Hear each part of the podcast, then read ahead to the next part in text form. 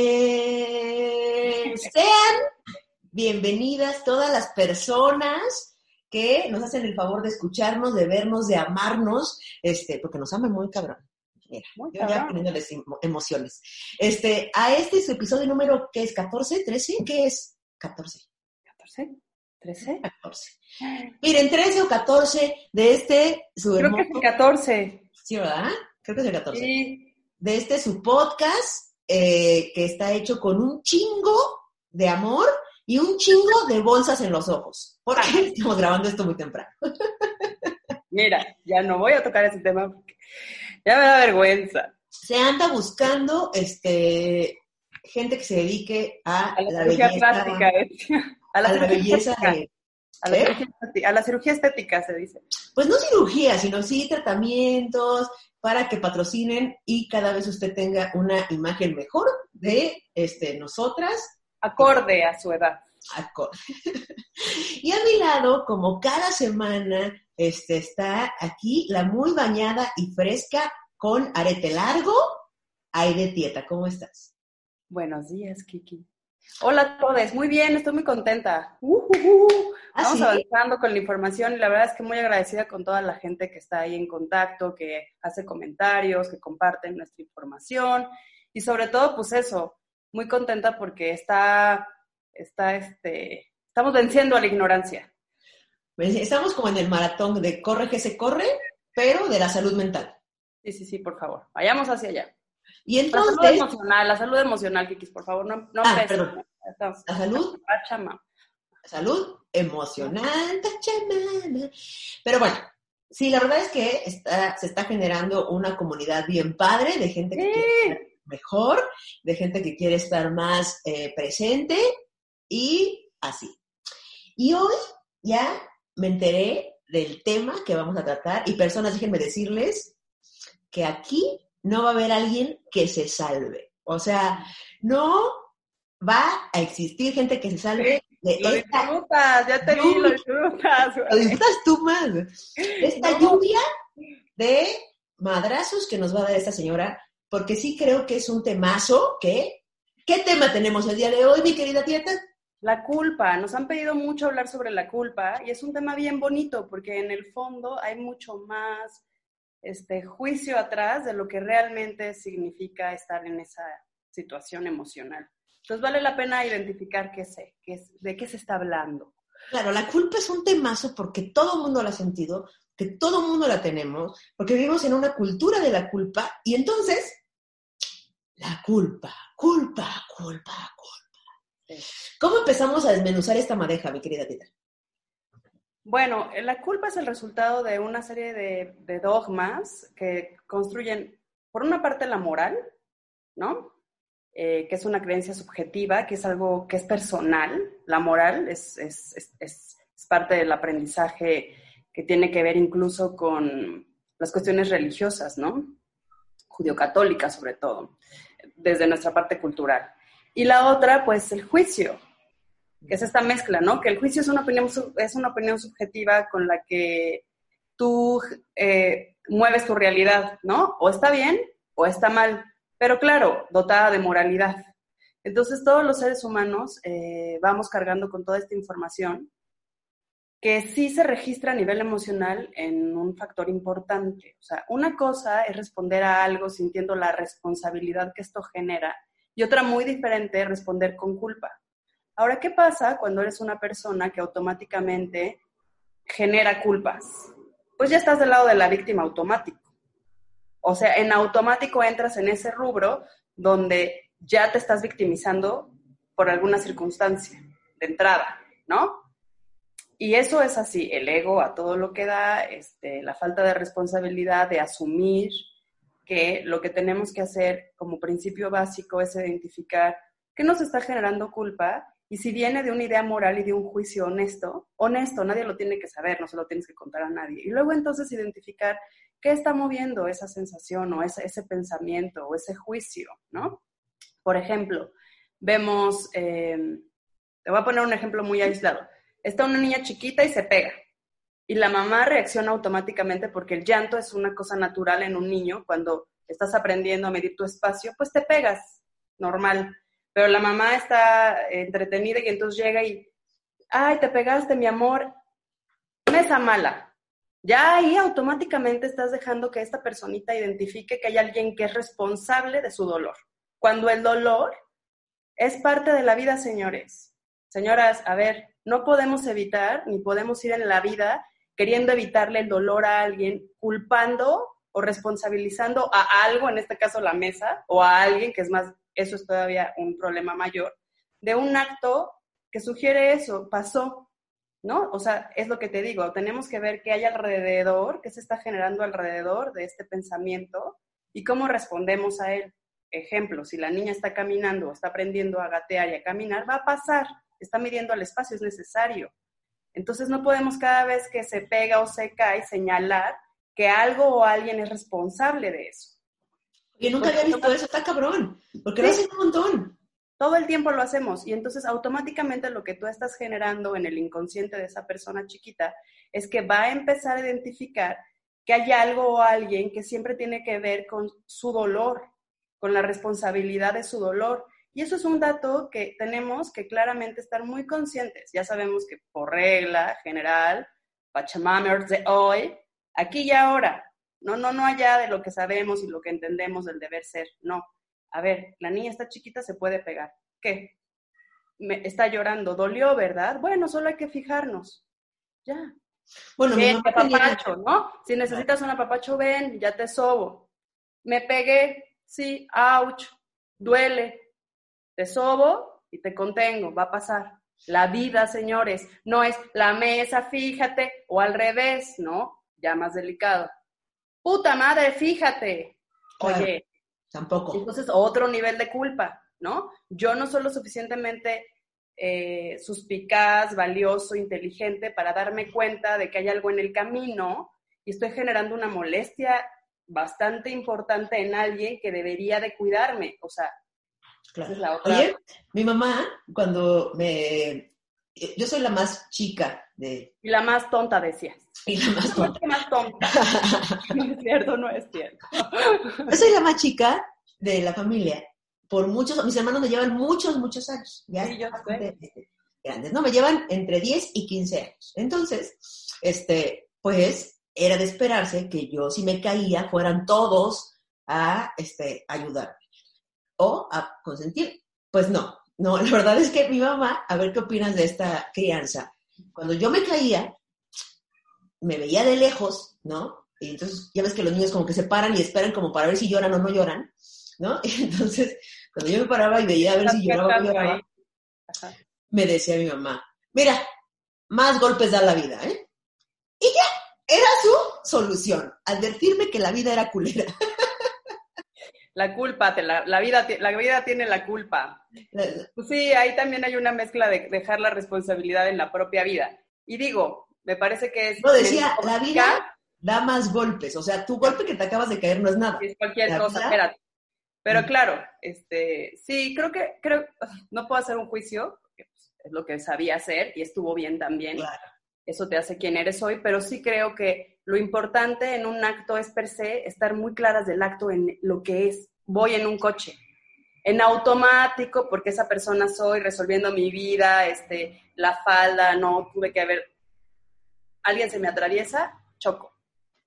Güey, fíjate, automáticamente es el otro el responsable. En, o sea, ni lo piensas, ya estamos ahí, ¿no? En en el modo automático. A ver, si somos honestos, hacemos un trabajo básico y fundamental en el momento de responsabilidades, yo venía distraída pensando en otras cosas, no estaba poniendo atención. Tengo que asumir esa, esa, parte de mi responsabilidad y no culpar al otro de atravesarse. Posiblemente el otro tendrá que asumir y asimilar que también iba distraído y que no se fijó, pero cada quien se tiene que hacer responsable de lo que eso está suscitando en el momento. ¿Qué pasa? A ver, voy a llevarlo, a otro, lo voy a traspolar a, un, otro ejemplo. ¿Qué pasa eh, cuando una pareja está teniendo complicaciones y no suelta? No, es que yo no lo puedo dejar porque se va a poner súper triste, se va a deprimir, no va a tener, no va a poder, o sea, la culpa, ¿no? La culpa de dejar a alguien. Y luego entonces cuando sucede, que por fin te atreves, que bueno, ya estás trabajando en ti, la culpa de la pareja. ¿Qué hice mal? ¿Qué no hice bien? ¿En qué no fui suficiente? ¿Por qué? Porque de ahí se gestó la culpa, en este acumulo, o sea, acumula, la acumulación de juicios morales que te hacen creer que hay algo afuera que es responsable. Ajá. Y luego entonces, cuando te sientes esa víctima de que algo, algo, algo hay que no hiciste, que hiciste mal, este, que no lo lograste, que, que no fuiste suficiente, ¿no? Siempre lo pones en valor de tus carencias. Claro. Y no, no, va por ahí, o sea, tiene que ser más en un sentido de entender. Y esto suena muy duro y me van a odiar muchos, pero es la verdad. Y todos hemos pasado por ahí. Es el valor de entender que el otro dejó de tener, te dejó de tener interés y que es posible que sea honesto y te lo comparta o que no y que ni te quieres enterar, ¿no? Y también asumir hasta dónde puedes con tu verdad. Con tu verdad, ¿por qué? Porque a lo mejor lo que va a decir el otro no estás preparado para escucharlo y asimilarlo, pero si preguntas, también ser responsable de que seguramente la respuesta, si ya te dejo, no será la que tú esperabas.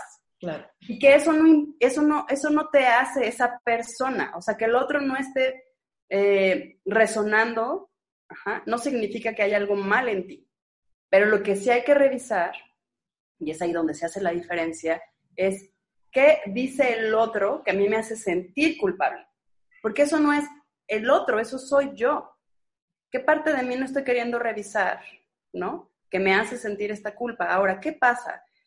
Em, nosotros regularmente cuando hacemos algo eh, eh, que nos que genera una consecuencia no grata, automáticamente se asoma la culpa. Incluso en el proceso de transformación lo experimentamos, y cuando estás comenzando a hacer las cosas diferentes, estoy segura que ya te pasa y te pasó, automáticamente viene la culpa. Es un valor y una lectura de juicio, como que estás comenzando a modificar tu estructura y a moldear y a ser más flexible con tu mente y cuando comienzas a hacer cosas diferentes, en automático la respuesta emocional es siente culpa por hacerlo distinto, aunque lo que estás haciendo es para tu mejor bien, tu mente registra que eso es diferente. Entonces, si es diferente y no es lo que vienes haciendo de toda la vida, automáticamente pone, o sea, un, un mecanismo de defensa ante eso para decir, no, mi máquina funciona de esta forma. Así hemos venido siendo kikis 48 años. A ver, más, 48. Entonces, claro, venimos siendo kikis 48 años y de repente un día resulta que esta forma me la estás cambiando. Algo está mal porque la máquina mental es máquina mental. No hay esta posibilidad de generar conciencia. Entonces, tu inconsciente dice algo está, algo está raro y entonces emite emociones que le permiten volver a, estar, a establecer esa, este, este, este marcaje personal, ¿no? Esa conducta a través de esto, del impulso emocional que te hace volver a la anterior, Y regularmente es culpa, ¿por qué? ¿Por qué esa emoción y por qué no otra? Ah, bueno, porque la culpa nos hace poner reversa, no nos permite avanzar. Eso es lo, eso es algo que quiero que nos quede claro. Sentir culpa es algo que no nos permite avanzar porque nos entretenemos queriendo saber qué hicimos mal, qué no estuvo bien y además siempre hacia afuera. Alguien está siendo responsable de mi emoción. O sea, alguien hizo algo o no hizo algo que por consecuencia está provocando una emoción que no es grata. Entonces yo voy a culpar a esa persona de ese, nivel de, de, acto. Y luego entonces también voy a sumar esa emoción en mí. Entonces, la culpa no nos permite avanzar bajo ninguna circunstancia. Entonces, tenemos que revisar cuál es, nuestro, cuál es nuestra lectura moral, nuestros valores morales y dónde está puesto el juicio. Porque si hacemos eso a un lado y de manera honesta revisamos que el otro que está siendo mi maestro o que es esta persona a la que odiamos, que vino a proyectar en nosotros lo que necesitamos cambiar, nos va a hacer sentir culpa. Si eso es lo que tenemos que trabajar. ¿Y qué es lo que tienes que trabajar cuando sientes culpa? La responsabilidad. A ver, hay mucha cosa de qué hablar de la, culpa, desde muchos ángulos. Primero, creo que sí vivimos en una cultura eh, de la culpa, que la comentamos, la vivimos, la provocamos, este, y nos encanta aparte, ¿no? Creo que todo empieza desde, justamente como decías, pues la religión judío-católica, donde nos inculcan la culpa todo el tiempo, todo el tiempo, todo el tiempo, todo el tiempo. Entonces crecimos, la mayoría de nosotros pues crecimos siendo, nacimos siendo católicos, digamos, con esa, en una, es como nacer siendo americanista, ¿no? Este, en una familia católica, y pues ahí nos desarrollamos eh, bajo el yugo de la culpa. Y luego eh, nos encanta el sufrimiento, ¿no? El sufrimiento, que también es muy católico, eh, y entonces en esta, y aparte sentimos culpa, pero aparte somos lo usamos como una herramienta, por ejemplo, de chantaje, ¿no?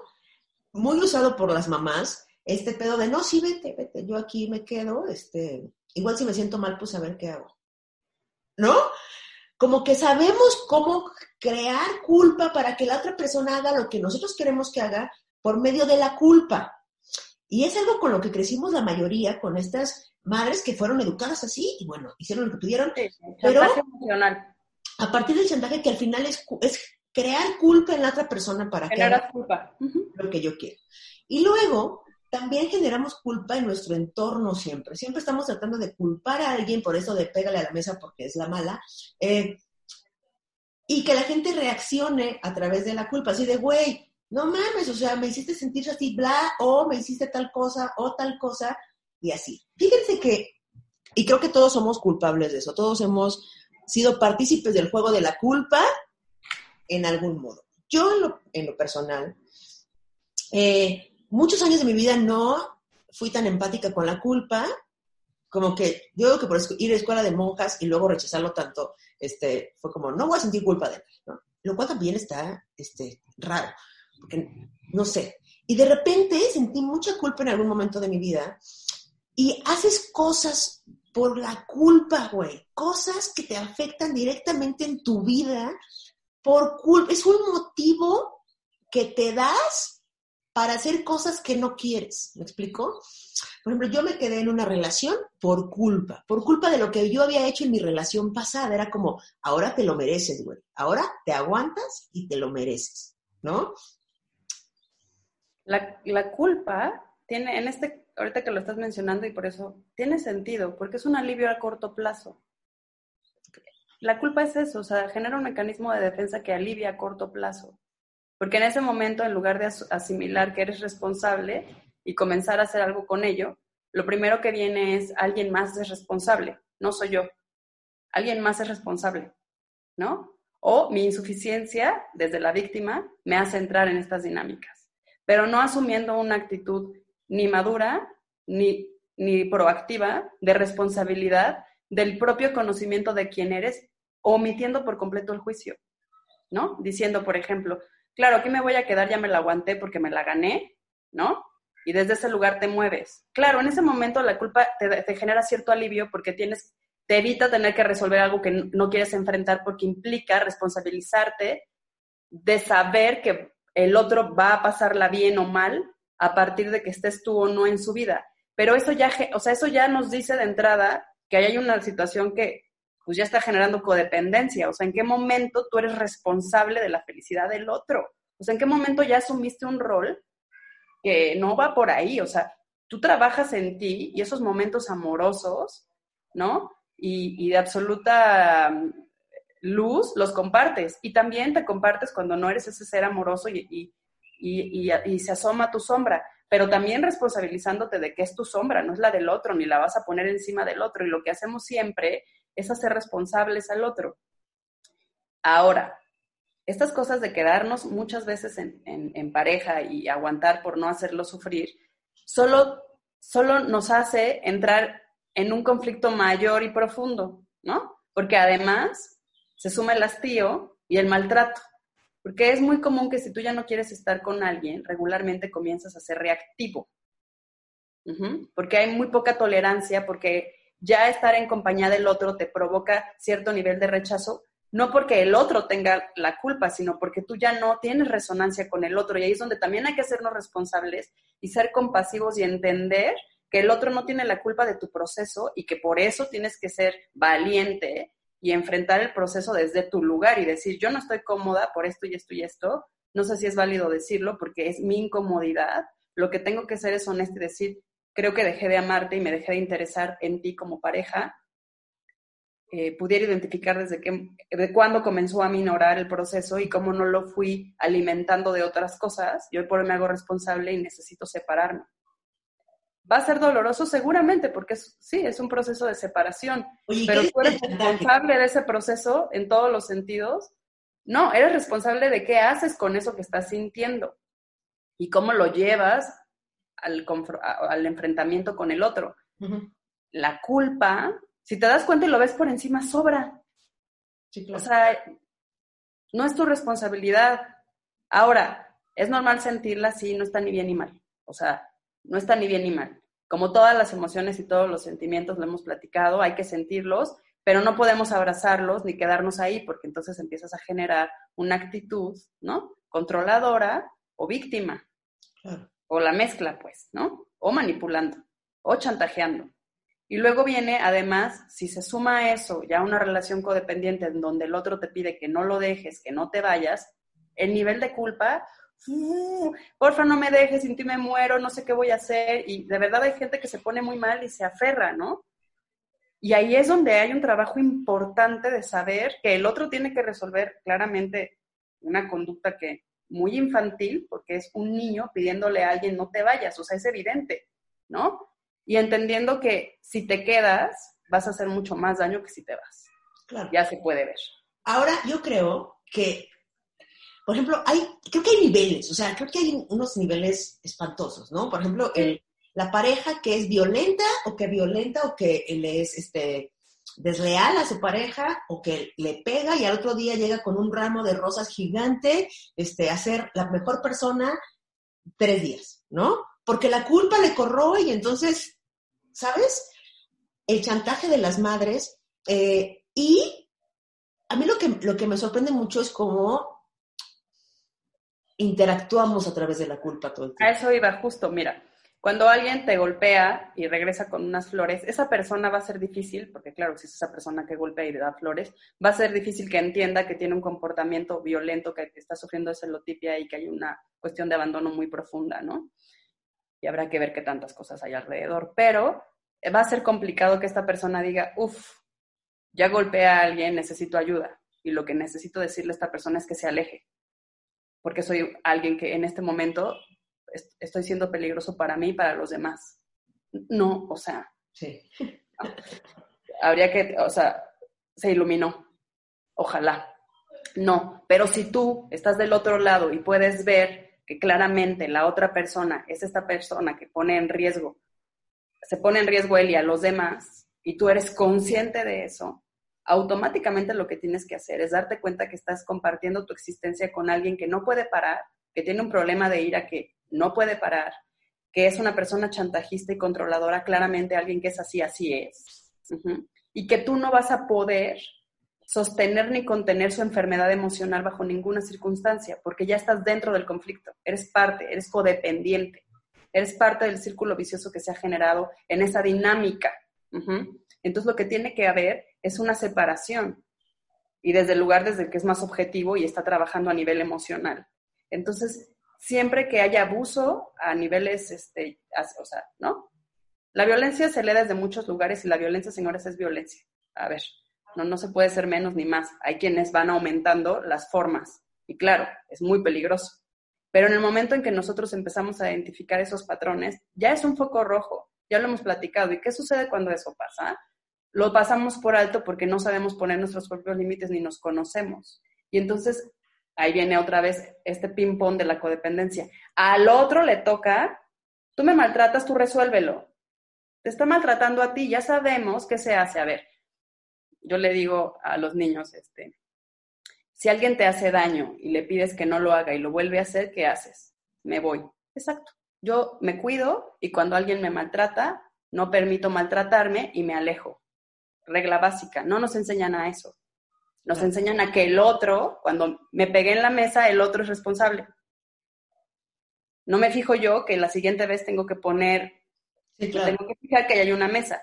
no me están enseñando que cuando alguien me maltrata, lo que tengo que hacer es darme cuenta que esa persona no puede controlar sus emociones y que eso no tiene que ver conmigo. Tiene que ver con que la otra no puede controlar sus emociones y que yo no puedo hacer que las controle. Ojo, no hay nada que, que, tú hoy por hoy puedas hacer que las controle, por lo tanto no las está controlando, pero eso se nota desde las primeras salidas. Claro. ¿No? Desde, o sea, siempre hay una primera vez. A veces suceden y hay casos del que se espera hasta que te casas y te comienza a maltratar uno de 100 o una de 100, también las mujeres. Pero muchas de las veces ya se ven situaciones en las relaciones donde estás viendo al otro en un nivel de frustración importante en donde no está pudiendo controlar sus emociones.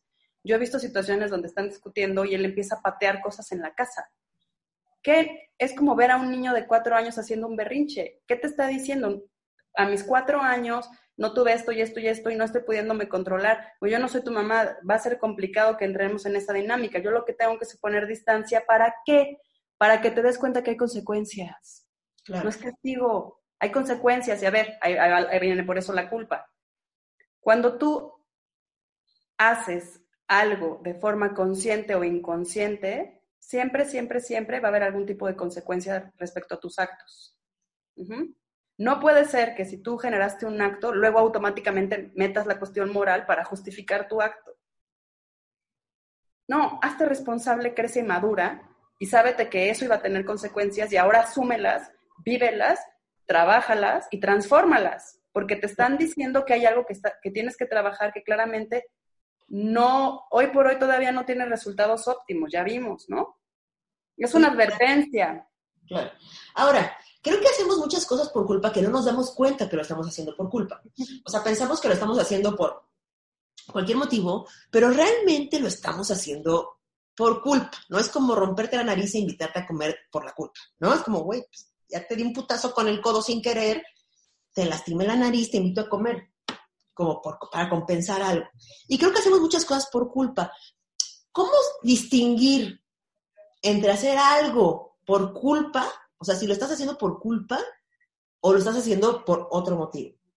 ¿Me explico? O sea, ¿cómo sé si eh, las flores que le traigo hoy a mi morra son porque fui bien culera ayer, ¿sabes? O sea, eso es muy obvio, pues, pero creo que hacemos muchas cosas por culpa que no nos damos cuenta. Por ejemplo, eh, si mi mamá me está chantajeando para que yo sienta culpa, y entonces digo, bueno, está bien, me quedo, ¿no? Entonces, te estás quedando por culpa para dejar de hacer creo que lo importante es romper la rueda de la culpa, o sea, dejar de hacer las cosas por culpa que no te funcionen. Por ejemplo, a mi mamá, como todas las mamás, o la mayoría de ellas, pues hace ese tipo de cosas, ¿no? Y funcionan. Conmigo desde hace un chingo no funcionan. Entonces, dejó de hacerlo, dejó de intentar que yo sintiera culpa para que yo actuara de tal o tal forma. Entonces cambió su forma, cambió su modo y tan tan, ¿no? Porque no funcionó, porque yo aunque dijera, puta, güey, que sí, ¿qué tal si se pone mala? Decía, bueno, bye, ¿no? Nada más porque no funcionara, güey. Entonces, no sé si hay una forma de distinguir entre lo estoy haciendo por culpa o lo estoy haciendo porque quiero, pues, ¿no? Porque a ver, te voy a decir. luego, y luego, luego si hay culpa, por ejemplo, si yo iba manejando un auto donde chocamos y se murió alguien en ese choque, pues voy a sentir una culpa bien cabrona, güey, ¿no? O si realmente lastimé a alguien sin querer, eh, y, pasó algo horrible, o si, ¿sabes? Si no llegué a despedirme de mi papá que estaba a punto de morir, o sea, ese tipo de cosas que pasan en la vida y que la gente vive con atormentados por la culpa. Esa es otra cosa. Y luego, pon atención, Zita, ¿eh? Y luego, ¿cómo transformar esa culpa en algo... Ajá, ¿Cómo transformar esa culpa en algo positivo? O sea, ¿qué nos venías a decir que la culpa no está tan pinche? Entonces, quiero que respondas estas tres cosas. Yo aquí voy a escuchar con atención. Mira, eh, la culpa sutil, no sé si se pueda llamar así, este, ejemplo, le contesté mal a mi mamá y luego siento culpa porque soy una grosera y entonces le invito a comer, ¿no? Así chin me pasé. Siento culpa. ¿Qué me está diciendo eso? Oye, eres una grosera, me parece que así no se le habla a tu mamá. Tan tan, ya, mamá, siento que te respondí grosera, estoy pasando por esto, eso no lo justifica, te pido una disculpa, me sentí muy mal. Tan, tan. Pero ¿qué pasa? No, no, no. Ah, o sea, estamos todo en el, en el, modo automático, somos muy reactivos, esto que dices, automáticamente respondemos con el algo más es responsable, alguien más es responsable, es el otro, es afuera.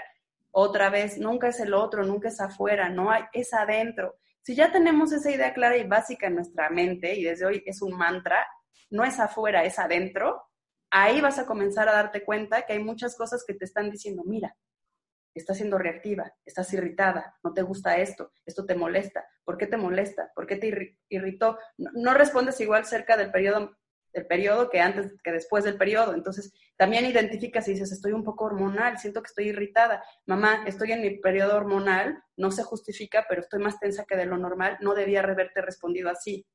Tan, tan, porque sí sentí feo, porque soy un humano y porque ya la lectura de la culpa está en todo, la publicidad, Disney, señores, uf, espérense. Pixar, farmacéuticas, este, todo esto lleva una carga moral enorme y además un juicio gigante del deber y no ser. ¿Quién dice qué debe de ser y qué no ser? Si desde ahí estamos mal. O sea, esta cosa de la libertad de expresión, ¿no? si no hay libertad de pensamiento, ¿Cómo vamos a expresarnos con libertad si no tenemos libertad de pensar?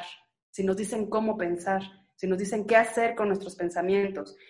Ahí es donde viene el cambio. Es donde les digo que tenemos que ser flexibles con la mente. ¿Cómo? Estando presentes. ¿Cómo te das cuenta? Porque lo sientes, Kiki, siento culpa. Automáticamente sentí culpa le quiero decir a mi mamá, este, en lugar de pedir una disculpa, que sería lo más honesto y lo, adulto, eh, lo compongo, este, tengo un regalito, oye, ¿sabes qué? Además sentí la necesidad de invitarte a comer para reparar mi grosería. A lo mejor es como culpa, mamá. Y entonces empiezan todos a entender que pues sí, y las respuestas de verdad son hermosas y muy impresionantes, ¿no? Entonces, eso es como, por un lado, como esas culpas sutiles, ¿no? Como decir, no, no, no, no, no, a ver, me siento culpable, ¿por qué? ¿Qué está pasando? ¿Por qué estoy contestando así? Ahora, si el otro dice cosas que regularmente me irritan, pues entonces estamos hablando de límites, ¿no? Oye, mamá, este, te contesté muy mal. Siento el límite. Siento que a veces me das, me haces comentarios fuera del lugar, en lugar, en, en situaciones que a mí me acongojan. Te pediría que también tú observes eso porque es cuando yo reacciono y es un círculo vicioso. ¿Cómo lo trabajamos? ¿Quieres que te dé la pauta? ¿Quieres que te haga una seña para que te des cuenta que ya estás entrando ahí? Y si no puedes parar, pues te lo voy a volver a, poner, ¿no? Y no, desde el control, sino en el poniendo mi límite. Y yo voy a revisar porque eso me está pudiendo. Esa es la parte que te organiza a ti para el resto del mundo y para pasarla menos mal. Luego viene la otra, el otro nivel de culpa donde hay abuso y violencia física. No hay manera de que no sepas que estás sintiéndote culpable porque le pegaste a alguien y pues estás tratando de pedir una disculpa con unas flores. Lo de menos es pedir una disculpa, perdón. Ahí otra vez, no es afuera, eres tú. O sea, ¿qué está, qué está pasando dentro de ti que no puedes con el enojo, que quieres golpear al otro, que, está, que no está haciendo el otro por ti, que está haciendo que tú seas reactivo y por qué el otro lo tendría que hacer por ti? O sea, es un trabajo personal. Y luego la tercera, que ya se me olvidó. No, la segunda era cuando sientes culpa por algo muy cabrón. O sea, cuando vas ah, bueno, cuando no te decides o así, ok. bueno, la vida a veces nos pone en circunstancias donde estamos, nos estamos, a ver, no a veces, siempre, ¿no? Uno es un ser, del, un ser energético que resuena con el universo a través de su propia experiencia. ¿Qué significa eso? Yo tengo una serie de inceptions y, rasgos de información que me hacen ser quien soy. A través de la información yo soy quien soy. Y a través de esa información vibro en una frecuencia que atrae más de eso. Incluso lo que no quiero. ¿Por qué? Porque es donde tengo que trabajar. Entonces, muchas veces nos vemos en situaciones donde otra vez, pero güey, ya me di cuenta, bueno, hay algo que no he resuelto en el fondo porque otra vez te está pasando. Y si lo estás pudiendo ver, entonces sí observa con mucho cuidado qué te está diciendo este enemigo o este maestro, ¿no? Porque además, quiero decirles, esto es otro comercial, que la gente que genera más culpa es la gente más conflictiva porque tiende a ser más reactiva y tiende a ser esta persona víctima que siempre está poniendo al otro por enfrente del conflicto cuando no se quiere hacer cargo. Entonces es la persona más conflictiva. Y todos conocemos gente que es más conflictiva o menos conflictiva, que por todo le hace de pedo, que todo le molesta, que todo le irrita, este, que todo es un pedo, que siempre tiene pedos, este, ¿no? Y ahí, oye, habría que revisar. Ya hay algo ahí que pues, está resonando. A ver, tu papá está muy enfermo, tu mamá esta vez te dice, en serio esta vez Kiki te dice que se siente mal y tú en esta lectura de que es un chantaje emocional dices, bueno, luego te voy a ver y resulta que cuando llegas era más grave y te sientes muy culpable, ¿no? Otra vez, ma, te pido una enorme disculpa porque tantas veces me dijiste que estabas mal y yo la verdad es que no te veía mal, que hoy por hoy lo que yo hacía era evitar, o sea, reaccionar con el chantaje emocional y resulta que ahora sí es en serio.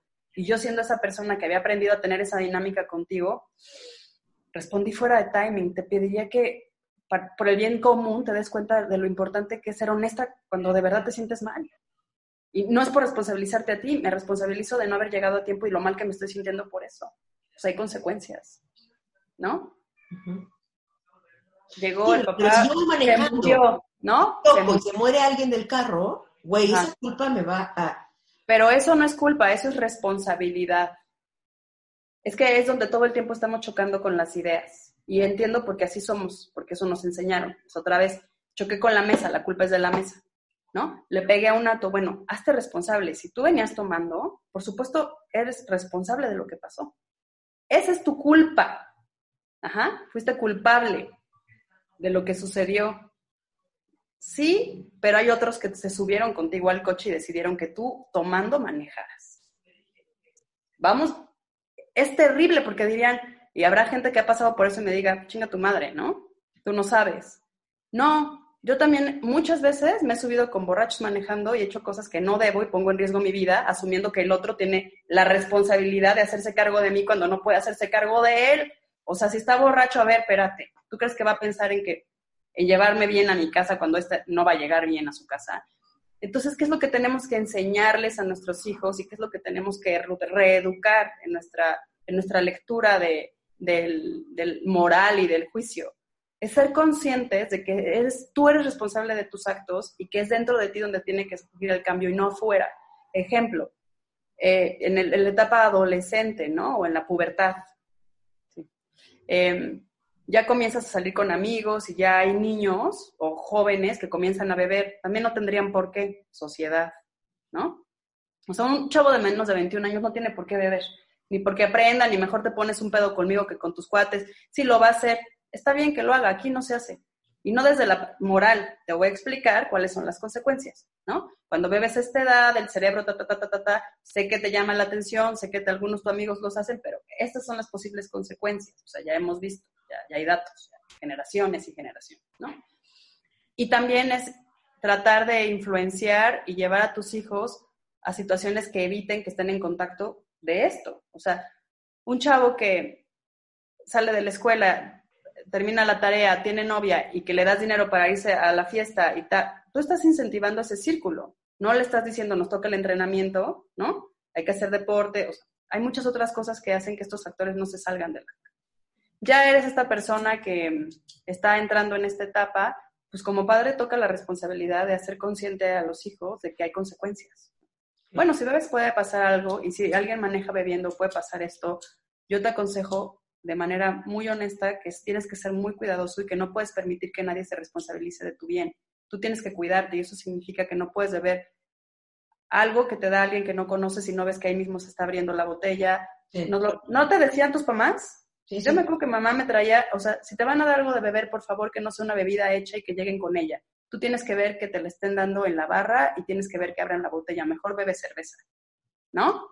Este, no te subas al coche. Perdón, no te subas al coche si alguien está bebiendo. O sea, hazte responsable. Ahora, ¿cómo se transforma la culpa en responsabilidad? Era tu siguiente pregunta. Sí, en algo chido, en algo positivo. O sea, ¿cómo la culpa no está tan Eso, una vez que la reconoces y ya tienes este este, esta información y sabes que en tu círculo familiar o social ha estado inmersa desde muchos lugares, tienes que revisar cuando sientes culpa en automático de dónde viene esta sensación. Si tiene que ver con un juicio moral, ¿no? Si tiene que ver con un acto de responsabilidad honesta, si es una mezcla, si se suma además a que en el sistema están sucediendo cosas. Hoy por hoy que tenemos esta situación pandémica, y estamos todos hacinados a veces en un espacio y uno empieza a ser reactivo por la tensión que implica, pues claro, a veces te ves haciendo cosas y diciendo cosas que generan mucha culpa. en lugar de hacerte responsable y darte cuenta que la presión, el hacinamiento, las cuestiones económicas te están presionando y entonces pedir espacio y decir, ahorita no, ahorita no se acerquen porque yo no estoy siendo una persona consciente porque mi mente está enfrascada en cómo resolver y en cuanto alguien habla yo respondo. No es culpa de nadie, es una cuestión personal, les pido respeten mi espacio.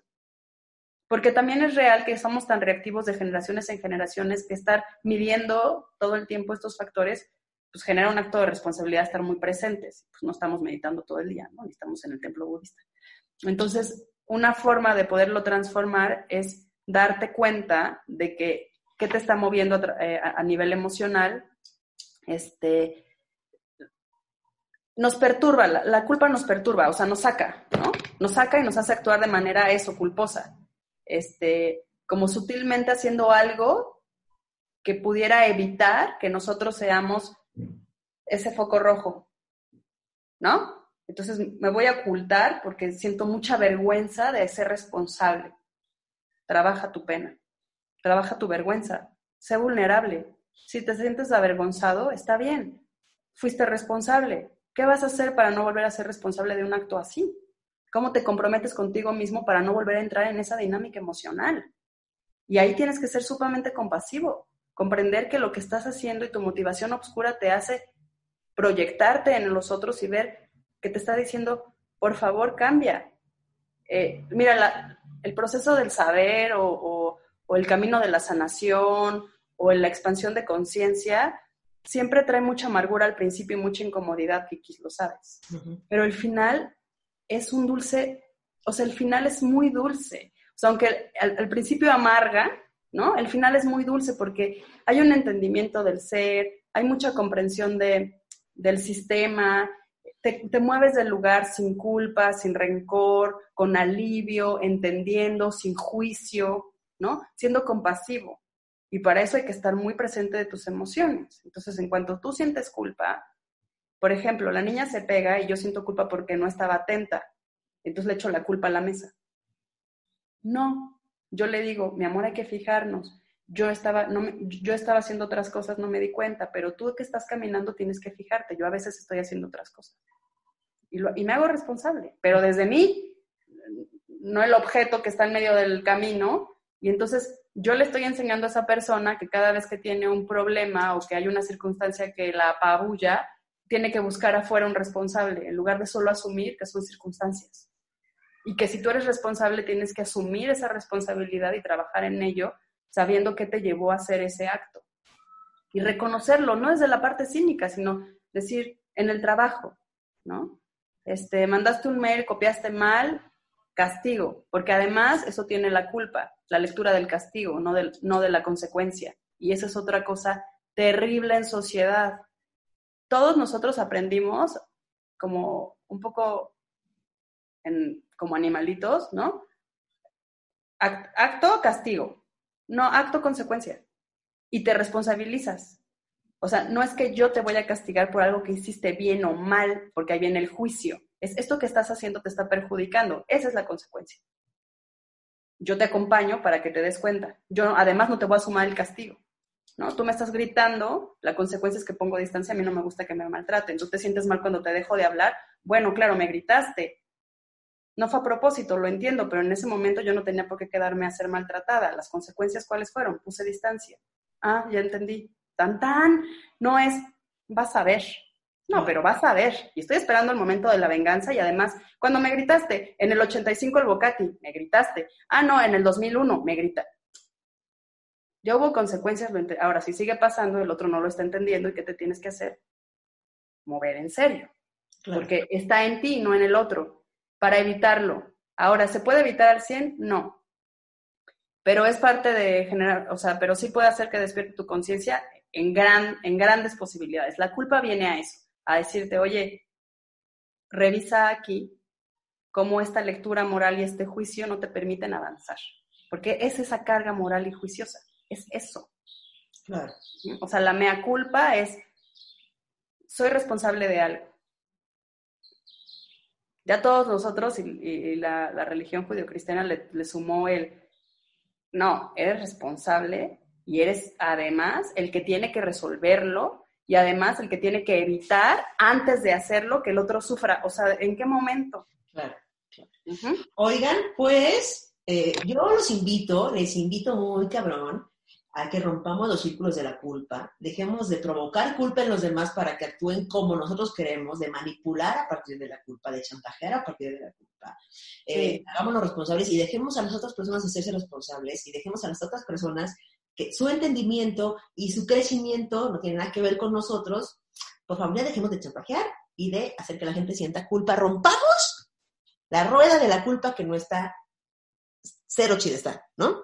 Y pues yo eh, los invito siempre a, siempre cambien y así. Ahora llegó el momento más pachamama de este podcast, el más pachamama que van a tener en la semana, que es el momento de que la meditación de la dieta. Eh...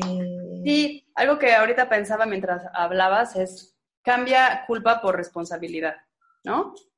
Así, piénsalo así, es más práctico. Siento culpa, ¿de qué me tengo que hacer responsable?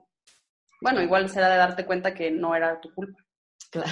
Que nunca lo fue. Sí, hagámonos responsables y dejemos de provocar la culpa en los demás, ¿no?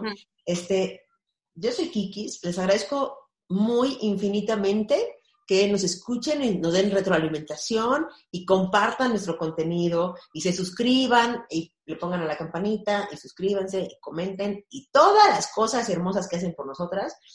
Y bueno, tieta, entonces, ¿de qué va a ser el momento pachamama de este día? ¿De qué va, de qué va la meditación hoy? Hoy vamos a trabajar una meditación donde vamos a hacer mención de evitar el juicio y bajarle cinco rayas a la culpa. Muy bien. Así que pónganse sus audífonos, disfrútenlo mucho. Este, bueno, si, no quieren ponerse los audífonos, miren, súbanle, este, o como lo mejor lo prefieran.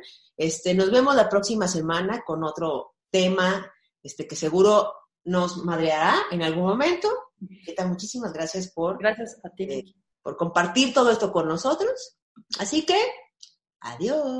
Amén, Bye, Kiki. Seguro tu caseta.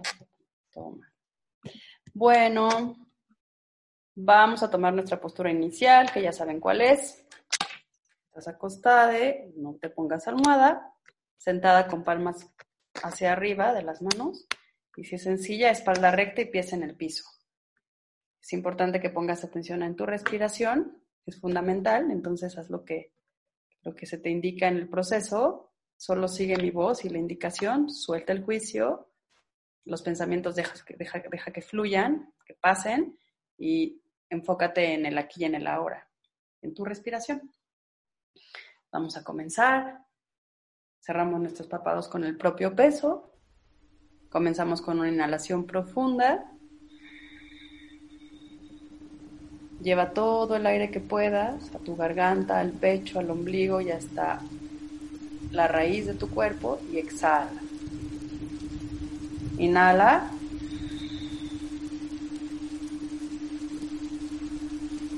Exhala. Inhala.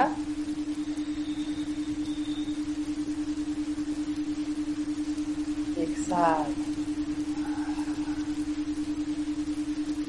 Inhala.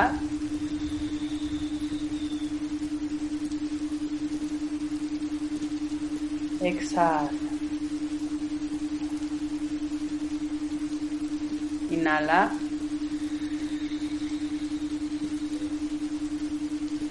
Exhala. Inhala profundo.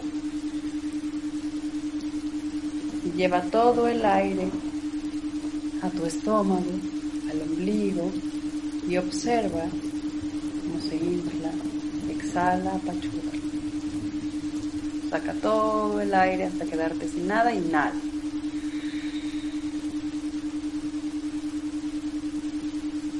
Exhala todo el aire. Inhala.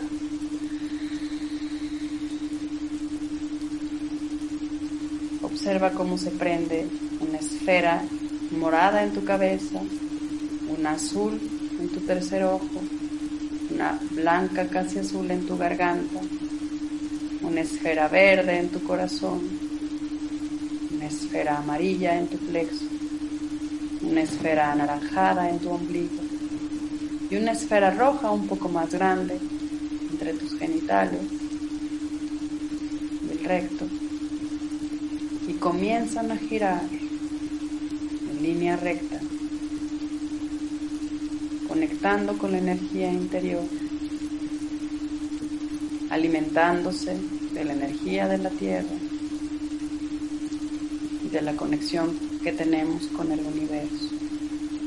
Inhala profundo lleva el aire a cada una de estas esferas y observa cómo giran. Comienza a alinearse de tu energía, conectando con la verdad absoluta.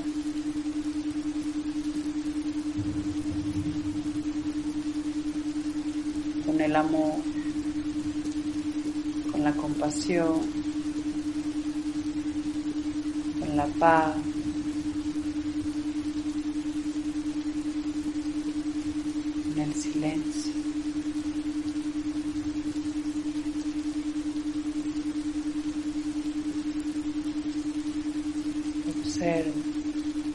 Visualiza tus esferas, cómo giran, cómo se mueven, cómo esta energía que recibes a través del aire, del sol,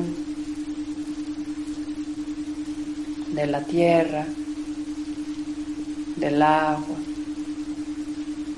del espacio, te nutren, se integran en ti y te alinean y te alinea.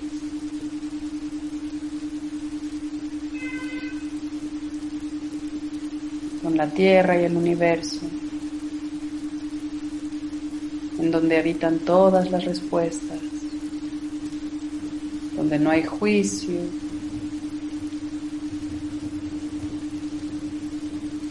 no hay juicio moral, no hay culpa. No hay bueno, no hay malo. Todo se integra en armonía. Inhala profundo. Y al exhalar libera culpa. Inhala profundo. Y al exhalar libera juicio. Inhala profundo.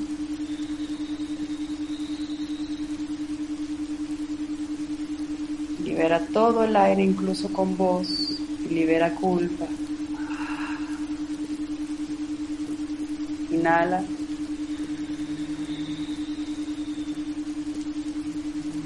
Libera el juicio.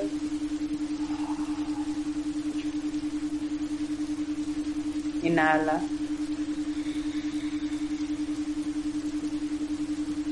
y observa el acto de recibir el aire y de soltar.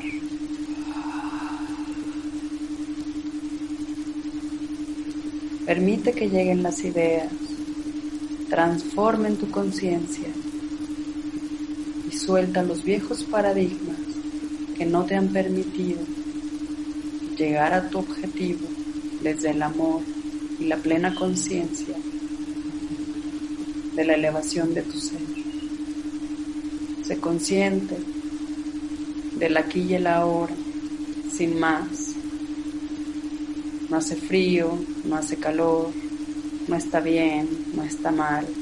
Solo estás aquí, en presencia de tu cuerpo, de tu energía, de la conexión divina. Observa toda tu energía dentro del cuerpo y date cuenta de la importancia de soltar los esquemas,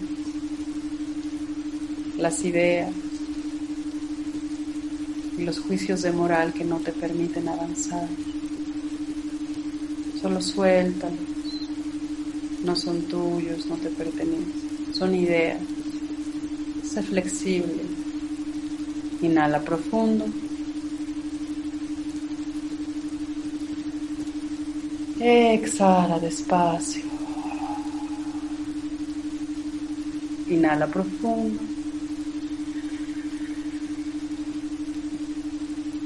Exhala despacio.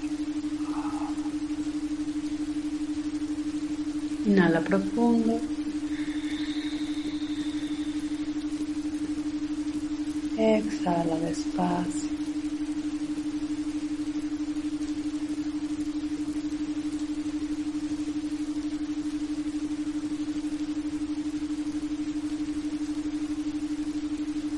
Observa la ligereza al soltar todo lo que no te pertenece, que incluye esos sentimientos que no te permiten avanzar. Siéntelos, suéltalos y toma la enseñanza que vinieron a mostrarte. Ese es su trabajo principal, mostrarte la enseñanza.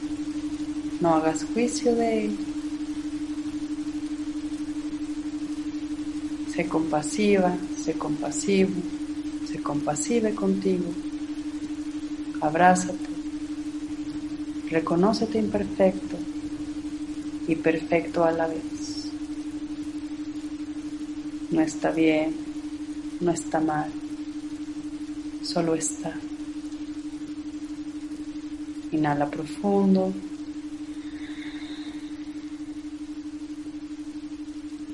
Exhala despacio. Y poquito a poquito recupérate. Duérmete si ya es noche y puedes seguir tu sueño, que sea un sueño reparador. Si es durante el día, deseo que tengas un día luminoso, certero, sin juicio y comprometido.